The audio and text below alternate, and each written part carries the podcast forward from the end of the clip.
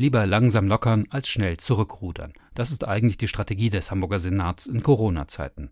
Und bisher war sie erfolgreich. Als wir das äh, letzte Mal hier in großer Runde saßen, da haben wir eine ganze Reihe von Lockerungen bekannt gegeben. Und wir sind jetzt hier, um erstmalig wieder eine Einschränkung zu verkünden. Diese Einschränkung, von der Hamburgs zweite Bürgermeisterin Katharina Fegebank hier spricht, war seit Tagen erwartet worden. Ein Alkoholverkaufsverbot für große Teile des Schanzenviertels und von St. Pauli. Es geht einfach nicht anders, sagt Falco Drossmann, der Bezirksamtsleiter von Mitte. Haben Sie bitte, dass ich aber sage, dass mir das wirklich widerstrebt, äh, was wir hier machen müssen. Also das ist St. Pauli, das ist äh, der Kiez, das ist die große Freiheit. Und das ist ein Versprechen, dieser Name. Und die Menschen, die letztes Wochenende dort unterwegs waren und das Wochenende davor, zwingen uns dazu, jetzt diese Maßnahmen zu ergreifen. Das ist etwas, das wollen wir in dem Bezirk nicht, das passt auch nicht, aber wir haben tatsächlich keine Wahl. Das Partyvolk aus Hamburg und dem Umland soll also ab dem nächsten Wochenende auf dem Trocknen sitzen, jedenfalls wenn es das Bier auf der Straße trinken will. Ab Freitag 20 Uhr dürfen Kioske, Supermärkte und Tankstellen keinen Alkohol mehr verkaufen.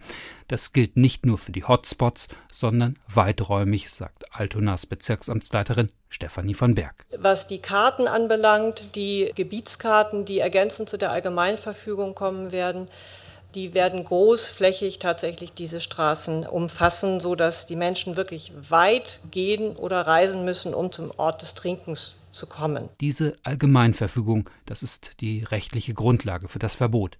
Und der Hamburger Senat erlaubt den Bezirken ab heute, solche Allgemeinverfügungen zu erlassen.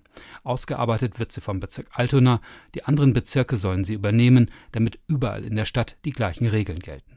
Regeln, die dann auch durchgesetzt werden, und dafür würde er auch all seine Mitarbeiterinnen und Mitarbeiter einsetzen sagt Falco Drossmann. Im Zweifelsfall ähm, hat der Bezirk Mitte da 1573 Mitarbeiter draußen, weil wir brauchen diese Regeln nicht zu machen, wenn wir nicht bereit und willens sind, die auch durchzusetzen.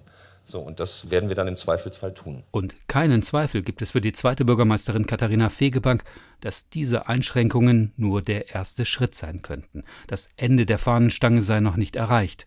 Im nächsten Schritt könnte dann auch das Biertrinken auf Straßen und Plätzen verboten werden. Und nicht nur der Verkauf. Wir müssen jetzt das nächste Wochenende abwarten. Wir müssen dann am Montag genau analysieren, was geklappt hat, was nicht geklappt hat ob es möglicherweise nur zu Verlagerungen gekommen ist, dann äh, haben wir eine Situation, über die wir uns dann erneut Gedanken machen müssen. Da kann man durchaus die Stellschraube auch noch enger ziehen. Letztendlich kommt es jetzt also genau so, wie es Partygänger etwa im Schanzenviertel schon am vergangenen Wochenende vermutet und durch ihr Feiern wahrscheinlich erst wahrgemacht haben. Ja, wir müssen einfach noch mal rauskommen unter die Leute, aber sollte man eigentlich vermeiden, das stimmt schon. Ja, die letzte Chance ergreifen nächste Woche wird das ja eh ne, abgekapselt sein. sein. und ja, die Regierung muss da halt was sagen. Ne? Also die müssen dann einfach sagen, gut, dann machen wir hier Schicht im Schacht und also ich weiß nicht, anders geht es halt nicht.